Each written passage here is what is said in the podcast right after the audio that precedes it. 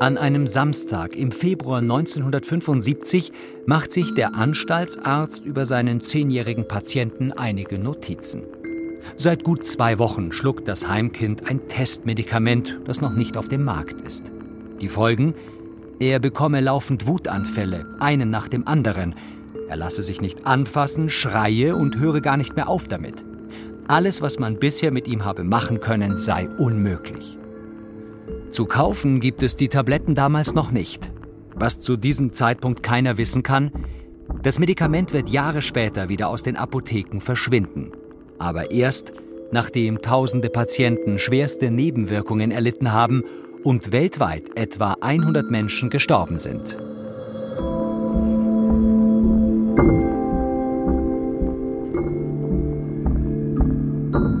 Tablettenkinder. Folge 2 im Auftrag der Pharmafirmen. Ein Podcast von BR Recherche. Kurzer Rückblick. Wochenlang hat es gedauert, bis wir einen Anruf bekommen. Von Susanne Göbel, einer Freundin des Mannes, der als Kind ohne sein Wissen an einem Medikamententest teilgenommen hat. Er möchte jetzt herausfinden, was damals mit ihm passiert ist. Drei Seiten Papier liegen auf unserem Schreibtisch.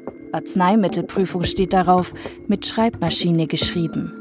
Die Namen von Arzt und Testperson sind geschwärzt, denn Herr X, so nennt ihn Susanne Göbel uns gegenüber, Herr X möchte erst einmal anonym bleiben. Aber das Dokument dürfen wir schon einmal sehen.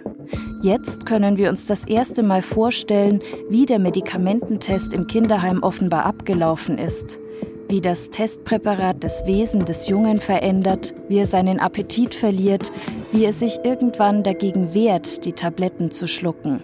Und wir lesen nun auch den Namen des Wirkstoffs. Er ist in Großbuchstaben geschrieben. Nomifensin. Susanne Göbel sagt, Herr X sei ein sehr aufgewecktes Kind gewesen und habe daher im Heim viele Medikamente zum Ruhigstellen bekommen. Nomifensin kam später als Antidepressivum auf den Markt. Bei unserem nächsten Gespräch hat Susanne Göbel das Telefon auf laut gestellt. Herr X ist neben ihr. Sprechen kann er nicht, weil er schwer krank ist, aber er hört zu. Da war blankes Entsetzen. Sind diese Nebenwirkungen eben gerade wegen dieses Medikaments? Und wenn ich jetzt heute dein Leben sehe, inwieweit ist das ein Teil dessen? Du machst das Beste draus, Martin. Das ist nicht die Frage für mich. Ja, ich sehe dein Ja. Aber war das notwendig, dass man dich so geschädigt hat? Emotional, aber eben eventuell auch wirklich durch diese Nebenwirkungen? 1976 kam das Medikament unter dem Namen Alival auf den Markt. In der Werbung hat die Frankfurter Pharmafirma Höchst das Mittel als stimmungsaufhellend beschrieben. Und nicht nur das, es steigere obendrein noch die Merkfähigkeit, das Konzentrationsvermögen und beseitige Angstgefühle. Das ist also angeboten worden mit einer guten Beschreibung, aber die Störwirkungen, die mithin tödlich sein konnten, die wurden unterschlagen. Sagt der Mediziner Dr. Ulrich Möbius. Wir telefonieren mit ihm, weil er den Wirkstoff Nomifensin ganz genau kennt. Und diese sogenannten Störwirkungen, von denen er spricht, sie waren gravierend. Patienten, deren Lungenbläschen entzündet waren, deren Lunge irgendwann regelrecht zerstört war, deren rote Blutkörperchen sich aufgelöst haben, Patienten, die an Hepatitis erkrankten, weil sie das Antidepressivum genommen hatten. Also das äh, war ein miserables Mittel was vom Markt genommen werden musste, weil solche Berichte über die Risiken in größerer Menge in der Literatur gefunden wurden. Dr. Möbius hat das Arzneitelegramm gegründet, eine Fachzeitschrift ohne Pharmawerbung. Den Skandal um den Wirkstoff Nomifensin hat er mit aufgedeckt. Ein Ausschnitt aus der Hessenschau vom 23. Januar 1987. Viele Monate vor der Rücknahme war bereits vor den Mitteln gewarnt worden, vor allem und mehrfach in dem Berliner Branchendienst Arzneitelegramm. Die Firma Höchst informierte Ärzte und Apotheker noch drei Monate vor der weltweiten Rücknahme mit einem sogenannten Rote Handbrief über sechs Todesfälle, erklärte aber gleichzeitig, dass der Nutzen des Medikaments das Risiko deutlich übersteige. Das ist kriminell. Ja. Die wussten gesichert, dass das Zeug mit Todesfällen in Zusammenhang zu bringen ist und haben es dennoch vermarktet. 1992 mussten drei Höchstmanager vor Gericht, weil sie das lebensbedrohliche Medikament nicht rechtzeitig vom Markt genommen hatten. Weltweit haben etwa 10.000 Menschen schwere Gesundheitsschäden erlitten. Einige dieser Patienten sind Pflegefälle geworden und haben Geld von der Höchst AG erhalten. Kann es sein, dass auch Herr X, der das Medikament als Zehnjähriger im Heim bekommen hat, bis heute mit Spätfolgen zu kämpfen hat? Äh, wenn, dann müssten die im Lungenbereich sein. Und im Nierenbereich, im Lungen- und Nierenbereich. Klären können wir das, wenn überhaupt, erst wenn wir Herrn X endlich kennengelernt haben und ein Experte seinen Fall anhand der Heimakte beurteilt. Doch Herr X möchte erst einmal abwarten, wie sein ehemaliges Kinderheim reagiert. Er möchte nicht, dass das Heim von Journalistinnen von dem Medikamententest erfährt. Ein Treffen seiner Unterstützer mit der Heimleitung ist schon vereinbart, erfahren wir. Das müssen wir jetzt abwarten. In der Zwischenzeit fragen wir die Höchst AG, was sie zu dem Test mit Nomifensin sagt. Die Pharmafirma gibt es heute allerdings nicht mehr unter diesem Namen. Mittlerweile gehört die Firma zu Sanofi. Die Pressestelle schreibt uns, man habe im firmeneigenen Archiv recherchiert, jedoch nichts gefunden über Medikamententests an Heimkindern. Und zum Wirkstoff Nomifensin seien, Zitat, keine Hinweise auf Studien mit Kindern gefunden worden. Will uns die Pharmafirma abwimmeln? Sind die Dokumente vielleicht verloren gegangen? Oder hat der Heimarzt von Herrn X in Eigenregie das experimentelle Medikament an einem Kind ausprobiert? Ohne der Pharmafirma von den Ergebnissen zu berichten? Unwahrscheinlich, denn normalerweise werden Studienärzte genau dafür von den Pharmafirmen bezahlt. Denn die brauchen diese Informationen, um zu wissen, ob und wie ein Medikament wirkt. Außerdem, irgendwie muss der Anstaltsarzt an das Testmedikament herangekommen sein. Aus der Apotheke konnte er es damals noch nicht haben. Solche sogenannten Prüfpräparate gibt es nur von den Pharmafirmen direkt. In den Kinderheimen der 1960er und 70er Jahre, so stellen wir bei unserer Recherche fest, galten sedierende Medikamente für Kinder als in Anführungsstrichen ganz normal. Das erzählen uns ehemalige Heimmitarbeiter. Wissenschaftler bestätigen das. Die Kinder, sie hatten zu gehorchen, sich unterzuordnen. Experten nennen die Kinderheime von damals deshalb auch totale Institutionen. Wir stoßen auf Medikamente, die Heimkinder sehr häufig nehmen mussten, zum Beispiel Aolept von Bayer, das die Kinder ruhig stellen sollte. Es gibt ehemalige Heimkinder, die lassen diese Fragen nicht los. Was für Präparate musste ich schon in jungen Jahren nehmen und was bedeutet das heute für meine Gesundheit? Alexa Whiteman, die als kleines Kind in den 1960er Jahren im Heim war, ist nach Bochum gereist, um Antworten auf diese Fragen zu finden. Sie sitzt im engen Büro von Burkhard Wiebel, einem Neuropsychologen. So, dann machen wir es am besten so, dass Sie sich vielleicht hier hinsetzen und Frau Whiteman hier. Mehr als 60 Heimkinder hat Burkhard Wiebel bisher begutachtet. Bei Ihnen ist es ja so, dass diese Dinge mit den Medikamenten Ihnen gar nicht so richtig klar waren. Ja? Überhaupt nicht. Und das Interessante ist, dass sie sich an so vieles nicht erinnern können. Das liegt daran, dass sie so viel Schreckliches erlebt haben. Mhm. Das ist ein psychischer Mechanismus der Dissoziation, dass man sich an vieles gar nicht erinnert. Nur es arbeitet in einem. Es ist immer da. Warum war ich so hyperaktiv? Ja, wahrscheinlich wegen der frühen Schädigung durch diese unklaren Bindungsverhältnisse. Normalerweise muss sich ja ein Kind in einer guten Mutter-Kind-Bindung entwickeln. Also das konnte ich auch ziemlich stark für mich verfolgen. Mhm. Wo das so richtig im Kopf ist, dass ich mir denke, scheiße.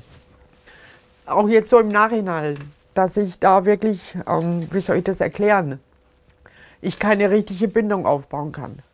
Alexa Whiteman ist in Heimen in Würzburg aufgewachsen. In ihrer Heimakte hat die 56-Jährige den Beweis dafür gefunden, dass sie schon mit fünf Jahren Neuroleptika bekommen hat. Das kleine Mädchen lebt seit zwei Jahren in der Marienanstalt in Würzburg, als es zur ambulanten Untersuchung in die Poliklinik der Universitätsnervenklinik geschickt wird. Es ist nach wie vor unruhig, so notiert es die Ärztin, trotz Psychopharmaka. Kein Wunder, in den vergangenen fünf Jahren hat das Mädchen an vielen verschiedenen Orten gelebt, wurde hin und her gereicht, vom Heim zur Mutter, zur Großtante und wieder zurück. Die Ärztin verschreibt ihr das stärker wirkende Aolept, ein neues Neuroleptikum, das erst vor wenigen Monaten auf den Markt gekommen ist. Ihr Urteil zur Zukunft des Mädchens ist eindeutig. Es werde nur auf einer Hilfsschule bildungsfähig, das heißt Sonderschule. Burkhard Wiebe bittet Alexa Whiteman, am Computer Platz zu nehmen und dort einige Übungen zu machen. Aus den Tests wird er später ein Gutachten erstellen. Auf dem Bildschirm werden Sie ein L oder ein R sehen. Mhm. L heißt in jedem Fall links drücken. Links und R für rechts. Ja, aber das L kann auch mal hier sein. Und das R kann auch mal hier sein. Das irritiert, aber egal. Mhm. Sie gucken sich die Buchstaben an und tun das, was der Buchstabe von Ihnen verlangt. Ja. Und das geht unheimlich schnell. Das blitzt nur kurz auf. Und jetzt müssen Sie sehen, dass Sie das hinkriegen. Mhm. Shit. Scheiße. Burkhard Wiebel versucht, sie zu beruhigen. Das haben Sie dem Medikamentenmissbrauch zu verdanken. Sie müssen sich jetzt keine Sorgen machen. Mhm. Wir haben im Grunde genommen schon die Stelle gefunden, mhm. die wichtig ist auch für ein Gutachten. Mhm. Denn dass Sie nicht ganz ohne Probleme sind, wissen Sie ja. ja und die Probleme leider, drücken sich hier aus, und zwar in objektiver Weise. Okay, und jetzt machen wir gleich weiter. Jetzt kommt der nächste Test. Jetzt soll sie Kreise am Bildschirm beobachten, einen kleinen schwarzen Punkt, der von Kreis zu Kreis hüpft. Und wenn der Punkt einen Kreis überspringt, soll sie eine Taste drücken. Das wird auch immer schneller, finde ich. Nee, das ist ein Eindruck. Das ist so eine Art Ermüdungserscheinung, dass man meint, dass es schneller wird. Nach einer halben Stunde hat Alexa Whiteman die ersten Tests hinter sich. War anstrengend? Sehr. Und absolut nicht befriedigend für mich. Eher beschämend. Weil auch gedanklich dann kam, boah, wie soll ich das jetzt ausdrücken? Du kannst nichts. Wollen Sie sich das Ergebnis mal angucken? Ja. Was jetzt für uns sehr wichtig ist, ist dieser Test mit L und R. Mhm. Und da haben Sie unter den Bedingungen, wo das vertauscht ist, wo auf der linken Seite R und auf der rechten Seite L ist, haben Sie vermehrt Fehler gemacht. Mhm. Das ist kein gutes Ergebnis. Mhm. Als nächstes wird der Gutachter Alexa Whitemans Intelligenz testen und mit ihr über die Medikamente sprechen, die sie bekommen hat. Erst dann kann er eine endgültige Einschätzung zu ihrem Fall geben. Ob das Medikament Aolept auch an Heimkindern getestet wurde? Zumindest in Norddeutschland scheint das der Fall gewesen zu sein. Das haben Kollegen des Norddeutschen Rundfunks recherchiert. In einem Fachartikel im Jahr 1966 beschreibt ein Mediziner Erfahrungen mit dem Neuroleptikum. 141 Kinder und Jugendliche waren beteiligt. Ob heute Spätfolgen der Psychopharmaka bekannt sind? Keine Antwort der Bayer Pressestelle. Auch auf telefonische Nachfrage ignoriert Bayer unsere Anfrage. Erst Monate später, als wir noch einmal nachhaken, heißt es, man habe, Zitat, keine Dokumente gefunden, die auf eine Durchführung von Prüfungen oder Studien mit diesen Präparaten in Kinderheimen durch unser Unternehmen hinweisen. Die Frage nach möglichen Spätfolgen bleibt weiter unbeantwortet. Das bayerische Sozialministerium steht auf dem Standpunkt, in ganz Bayern gebe es nur einen einzigen bewiesenen Fall eines Medikamententests an einem Heimkind, nämlich den von Herrn X. Dabei führt die Pharmakologin Silvia Wagner in einer wissenschaftlichen Studie Belege für weitere Medikamententests an Heimkindern auf. Sie hat Nachweise für Impfstudien an bayerischen Heimkindern gefunden, wie wir in Folge 1 beschrieben haben. Die Staatsregierung sieht diese Belege als, Zitat, nicht hinreichend an. Die Wissenschaftlerin hat außerdem Hinweise auf Tests mit Psychopharmaka gefunden, unter anderem in Kaufbeuren. T57 hieß das Prüfpräparat. Darüber wollen wir mehr herausfinden und fahren nach Darmstadt. Dort hat die Pharmafirma Merck ihren Sitz. Es regnet in Strömen. Wir fahren über das riesige Firmengelände. Es ist so groß wie 200 Fußballfelder. Ein Straßennetz von 36 Kilometern Länge verbindet mehr als 400 Gebäude miteinander. Am Tag zuvor mussten wir online einen Test bestehen. Dazu müssen sich Besucher ein PDF-Dokument über die Sicherheitsvorkehrungen bei Merck genau durchlesen, auf Englisch. Nur wer anschließend die Testfragen richtig beantwortet, bekommt eine Zugangsberechtigung. Gerade haben wir am Empfang unsere Personalausweise gezeigt und uns fotografieren lassen. Um den Hals tragen wir jetzt einen roten Merck-Tagespass mit Foto. Merck Feuerwehr war da hinten. Die haben eine eigene Feuerwehr. Ja, ja klar. Ja, die müssen. Die müssen das haben, weil die mit Chemikalien hantieren. Sagt unser Kameramann Klaus Friedmann.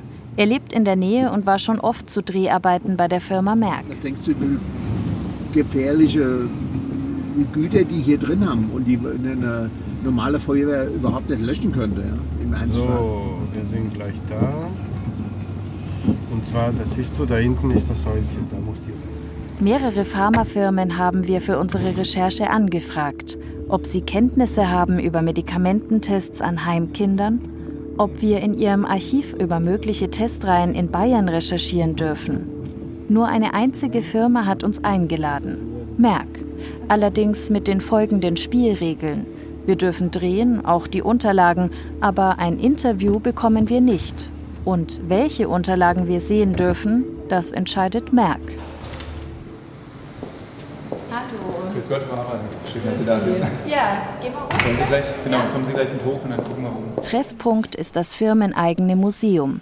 In deckenhohen Glasvitrinen sind alte Medikamentenpackungen ausgestellt. Daneben senfgelbe Tablettenabfüllmaschinen aus den 1950er Jahren. Aus der Zeit also, um die es bei unserer Recherche an diesem Tag gehen soll.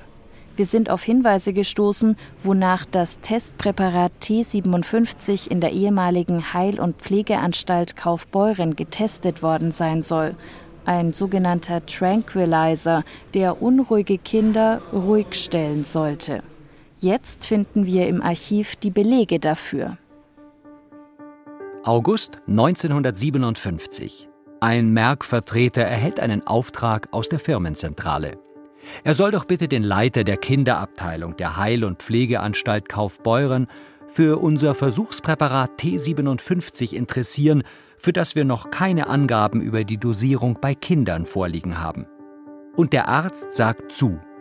30 Flaschen zu 100 Milliliter des Versuchspräparats T57 Sirup schickt Merck per Post nach Kaufbeuren.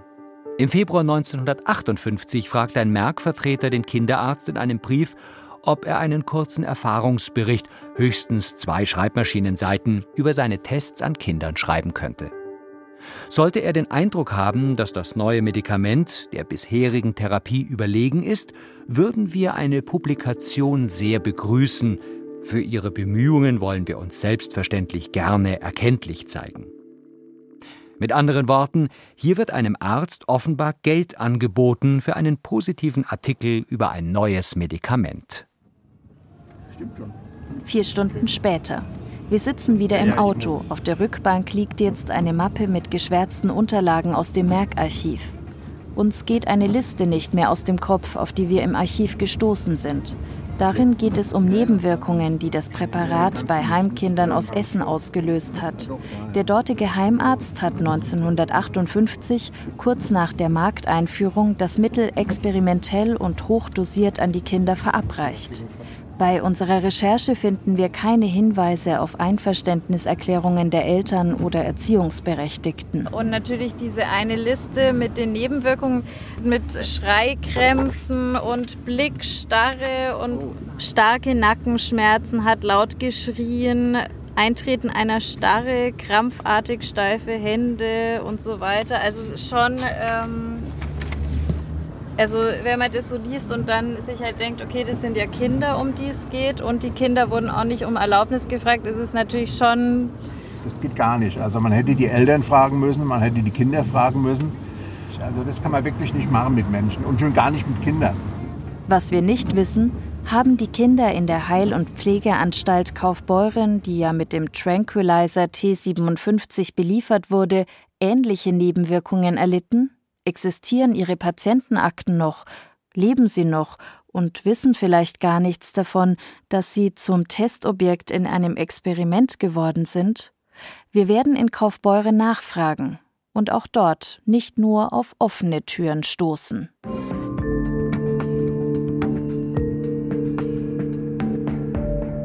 Unsere Ansprechpartner bei der Firma Merck betonen immer wieder zwei Dinge. Erstens, die Firma habe damals nicht rechtswidrig gehandelt. Zweitens, die Tests müssten im Kontext der Zeit gesehen werden. Tatsächlich existiert erst seit 1976 ein geregeltes Zulassungsverfahren in Deutschland. Vorher hat der Staat den Pharmafirmen einen sehr großen Spielraum eingeräumt, um Medikamente möglichst schnell und einfach auf den Markt zu bringen.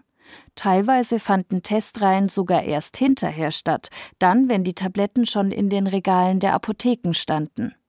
Der Düsseldorfer Medizinhistoriker Professor Heiner Fangerau arbeitet gerade an einer bundesweiten Studie. Darin geht es auch um Medikamententests in Kinderheimen. Sein vorläufiges Fazit dass die Kinder nach ihrem Einverständnis gefragt worden sind, Hinweise dafür finden wir gerade nicht. Es ist so, dass Experimente an Kindern und gerade an Kindern in solchen Einrichtungen wie Heimen auch schon damals gegen das, was in der ärztlichen Ethik Standard war, verstoßen hat. Medizinethische Grundsätze wie der Nürnberger Kodex galten schon in der Nachkriegszeit und die besagen, für medizinische Versuche braucht es eine Einwilligung. 16 Einrichtungen untersucht Professor Fangerau in der Studie, allerdings zu Beginn keine einzige aus Bayern. Doch das wird sich noch ändern. Gerne würden wir selbst im Archiv der ehemaligen Heil- und Pflegeanstalt in Kaufbeuren recherchieren, um mehr über T57 herauszufinden. Gab es dort Einverständniserklärungen? Doch das dürfen wir nicht. Stattdessen hat die Klinikleitung nach unseren Anfragen Professor Fangerau damit beauftragt. Damit wird Bayern doch noch Teil der Studie. Auf die Ergebnisse müssen wir warten, denn mit seinen Archivrecherchen ist Professor Fangerau noch ganz am Anfang. Bisher hat er nur vorformulierte Aufklärungsbögen in den Akten gefunden, eine Art Globaleinwilligung für jegliche Therapien. Explizit um Versuche geht es darin nicht. Ich sehe den Einsatz eines nicht bekannten Arzneimittels ohne explizite Einwilligung, die wir eben nicht finden, problematisch. Ich sehe Versuche bei Kindern, die nicht einwilligen können, sehe ich sehr kritisch. Weil wenn Sie einem Erwachsenen sagen, das ist doch unvernünftig, ne, dann kann ein Erwachsener immer noch sagen, das ist mir jetzt egal, ich gehe. Ein Kind im Heim kann das nicht. Zurück in München. Mittlerweile sind drei Monate vergangen, seitdem wir zum ersten Mal vom Fall des Herrn X gehört haben, der als Zehnjähriger zur Testperson in einem Experiment mit dem Wirkstoff Numifensin wurde ohne dass er davon wusste. Hallo? Wir bekommen einen Anruf, mit dem wir nicht gerechnet haben. Es ist Georg Borngesser, der Pressesprecher der Rummelsberger Diakonie. Das ist einer der größten Träger für Behindertenheime in Bayern. Und in einem dieser Heime, im Auhof im mittelfränkischen Hilpoltstein, dort lebte Herr X. Von dem Medikamententest hat das Heim, so sagt der Pressesprecher, erst jetzt erfahren, weil Herr X seine Unterstützer mit den Dokumenten dorthin geschickt hat. Also da ist zunächst eine ganz große Betroffenheit. Also man, man hält das immer selbst auch überhaupt gar nicht für möglich. Er habe noch am selben Tag eine Mail an den Vorstandsvorsitzenden der Rummelsberger Diakonie geschrieben. Und auch der wolle nun, dass die Sache untersucht wird. Ein Historiker solle sich einen Überblick verschaffen. Georg Borngesser lädt uns ein auf den Auhof. Nachdem wir uns am Telefon eigentlich schon verabschiedet haben, schiebt er noch etwas hinterher, was ihm offenbar sehr wichtig ist. Hauptsache, es kommt raus, dass wir wirklich willig sind, das aufzuarbeiten und dass wir uns eigentlich auch schämen dafür, was da passiert ist. Gleich im Anschluss rufen wir bei Susanne Göbel an, die mit Herrn X befreundet ist. Sie sagt über die Reaktion der Rummelsberger Diakonie. Also wir waren alle sehr erleichtert, das zu hören, dass da eine große Offenheit da ist und das war eben auch das Anliegen und ähm, auch das darf ich eben inzwischen sagen von Herrn Hackel, um den es geht. Herr Hackel, Martin Hackel. Endlich wissen wir, wer das ehemalige Heimkind hinter den Tests ist. Er ist jetzt auch bereit für ein Interview. Schon eine Woche später treffen wir ihn. Er lebt in Bad Kissingen in einer Wohngruppe für Beatmungspatienten. Und die Hauptperson. Genau. Hallo. Ist gut.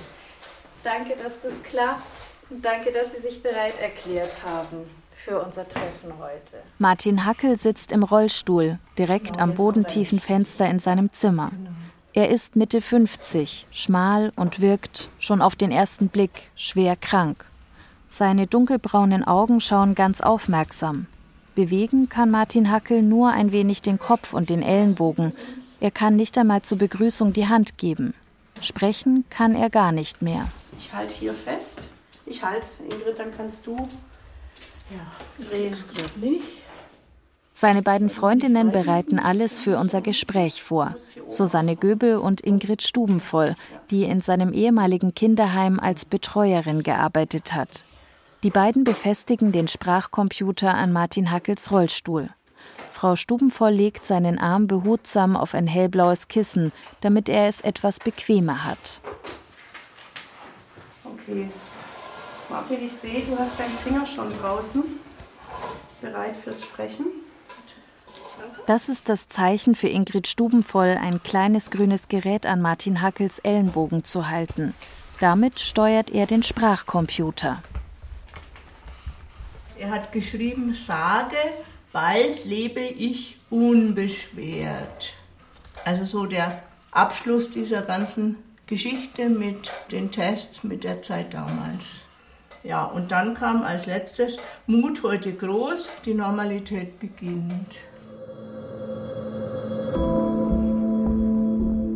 Die Tablettenkinder.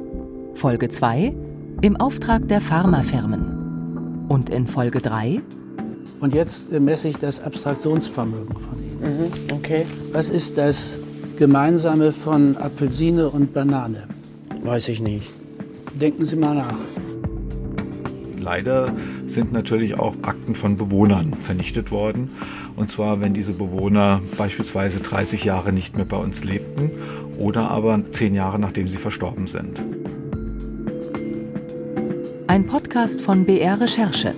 Autorinnen Christiane Havranek und Pia Dangelmeier. Mitarbeit Simon Plentinger. Musik Dagmar Petrus und Christoph Brandner. Ton und Technik Christian Schimmöller. Redaktion Ingo Lierheimer und Verena Nierle. Eine Produktion des Bayerischen Rundfunks 2018.